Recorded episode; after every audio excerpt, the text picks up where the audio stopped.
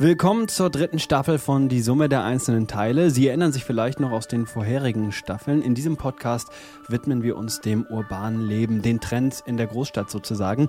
Und wir, damit meine ich mich, Lars Hendrik Setz, aber natürlich nicht nur mich, sondern auch meine Kollegin Rabea Schlotz. Die ist bei mir. Hallo Rabea. Hallo Lars.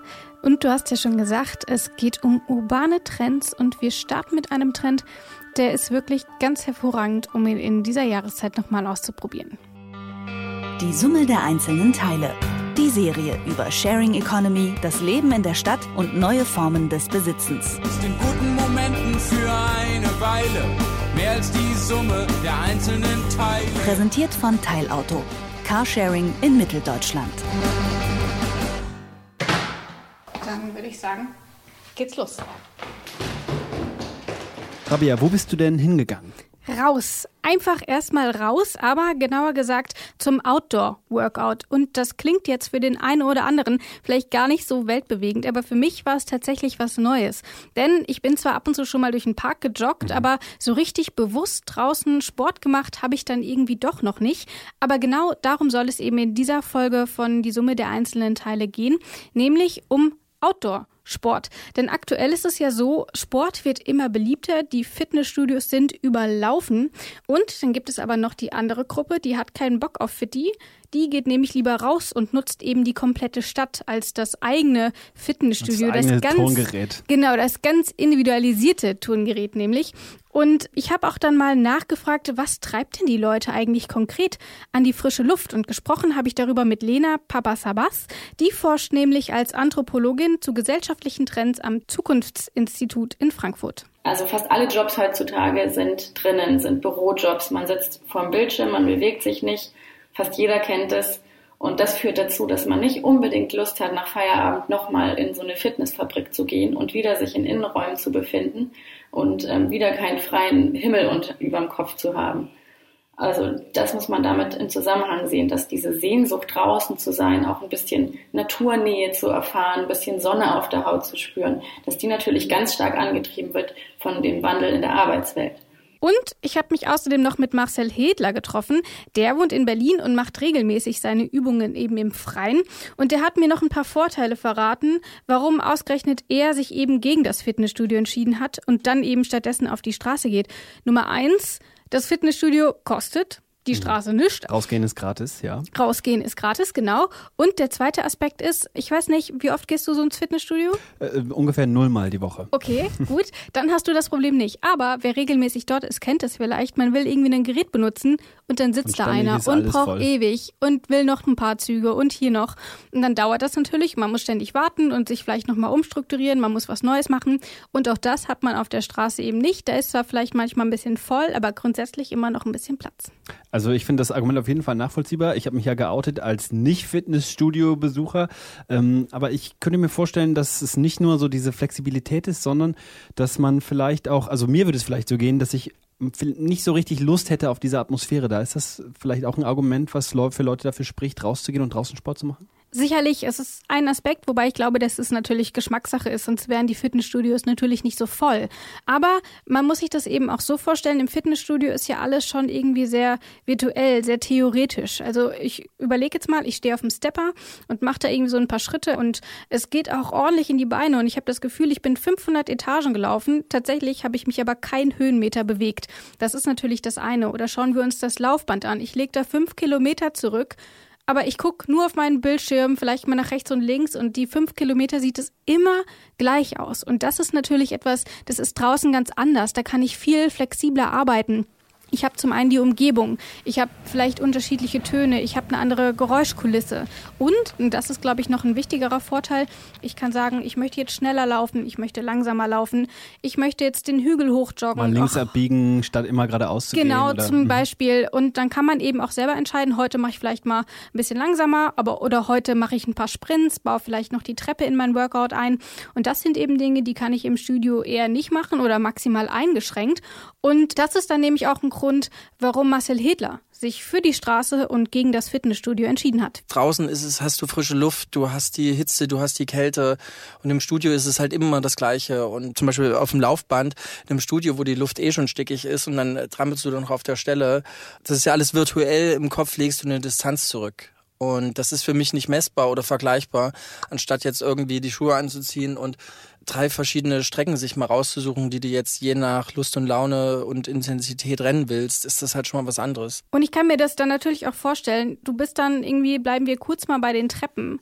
Man rennt da hoch und dann hast du eine unglaubliche Aussicht. Du bist vollkommen Dieser aus der Rocky Puste. Balboa-Moment. Dieser wenn man Rocky Balboa-Moment, dann oben genau. schön auf der Plattform steht und, und du auf die ganze denkst Stadt und du schaut, guckst ja. runter und guckst dir an, schau mal, diese 500 Stufen bin ich gerade tatsächlich hochgelaufen, dreimal oder so.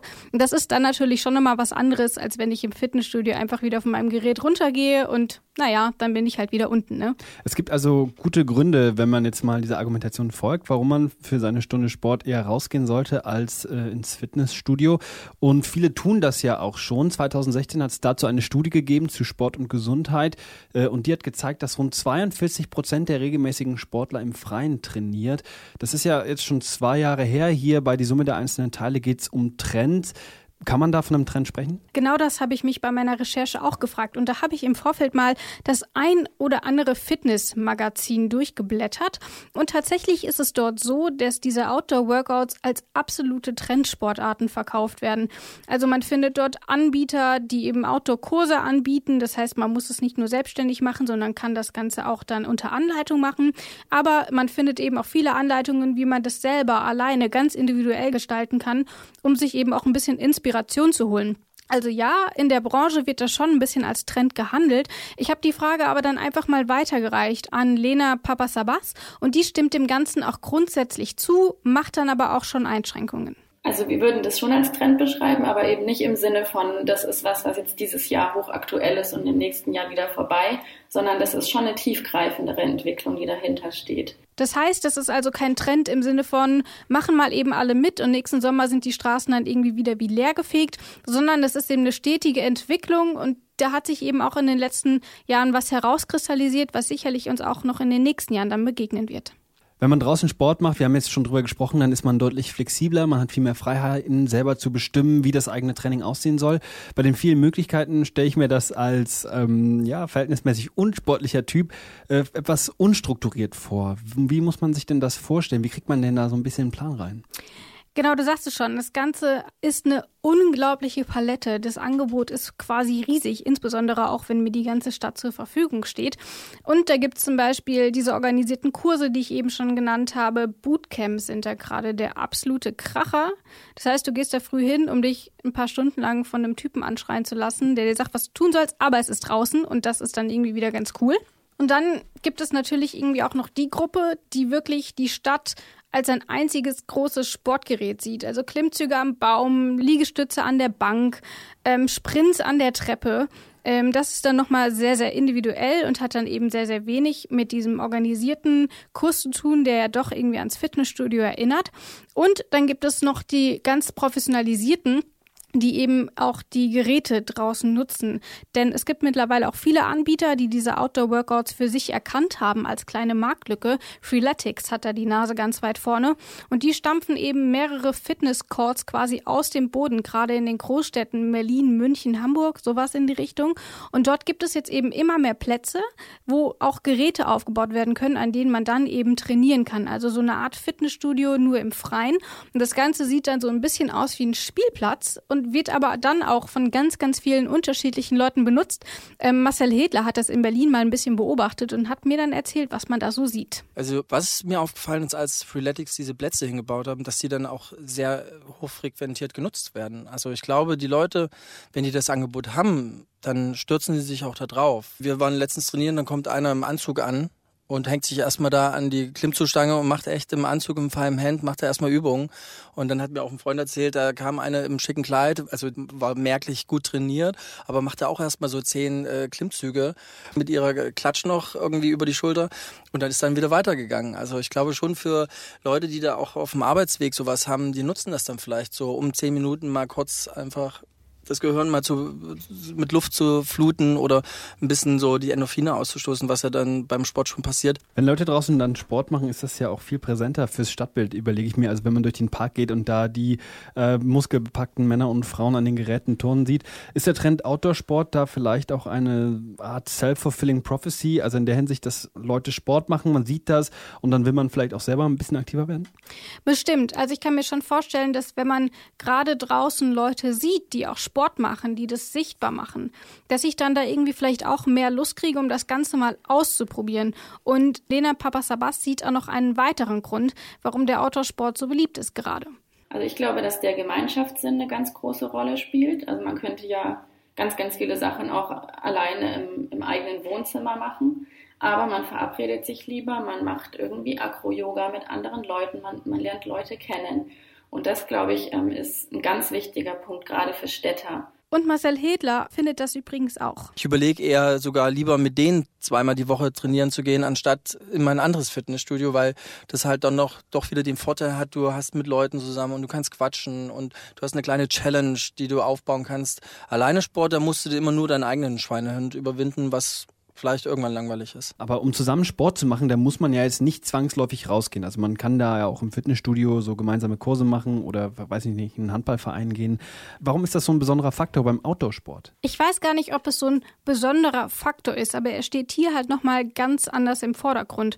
Ich kenne das selber aus dem Fitnessstudio. Die Leute sitzen da oder machen eben ihren Sport, gucken vielleicht ihre Lieblingsserie auf Netflix, auf dem Handy, haben Musik drin. Da kriegst du von deinem Umfeld ehrlich gesagt nicht so viel mit. Also es gibt zwar kleinere Gruppen, die sich dort auch treffen, gerade so in diesen Freihandelbereichen, wo man dann auch zusammen ähm, arbeiten kann, wo man sich unterstützen kann aber ich glaube, der Großteil geht dort tatsächlich alleine hin, macht sein Ding und geht danach eben wieder. Und wenn man halt draußen ist, dann hast du ganz andere Eindrücke. Du brauchst also gar nicht die Musik, weil es sowieso von Natur aus gar nicht so eintönig ist.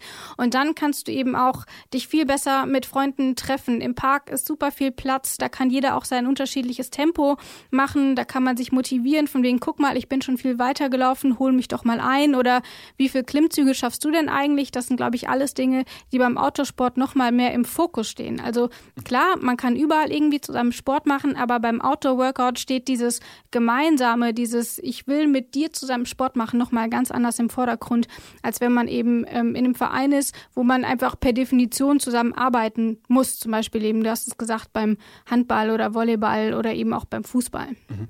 Und äh, was mir jetzt gerade noch einfällt, man braucht dann natürlich, da braucht ja auch nicht jeder aus dem Freundeskreis dann äh, die Eintrittskarte für das gleiche Fitnessstudio, was ja vielleicht auch eine Schwierigkeit ist, dass nicht jeder zum gleichen Anbieter geht.